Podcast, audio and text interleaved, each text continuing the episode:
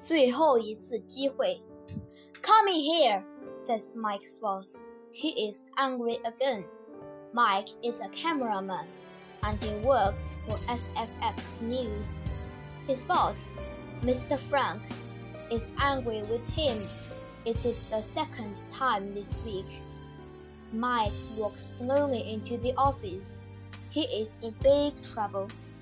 Close the door, says Mr. Frank. There's a video in his hand. This is bad, thinks Mike.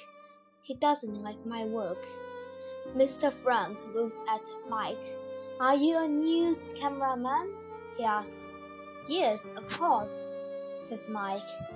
Well, this is news. He throws the video at the door. It's. It's. I have a three year old son. He can do better. Go away and find some news. I want a film, not his new hair. Mr. Frank puts his hand on his heart.